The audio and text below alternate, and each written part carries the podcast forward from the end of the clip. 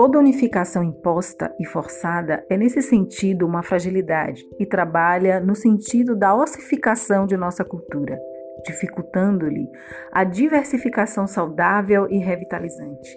A grande reforma da educação é, assim, uma reforma política, permanentemente descentralizante, pela qual se criem nos municípios os órgãos próprios para gerir os fundos municipais de educação e os seus modestos, mas vigorosos no sentido de implantação local, sistemas educacionais. Pela formação do magistério e pela vigorosa e ampla assistência financeira e técnica aos municípios, exercerá o Estado a ação supervisora destinada a promover a unidade do ensino, sem perda das, condi das condições revitalizantes e construtiva do Genius Loci.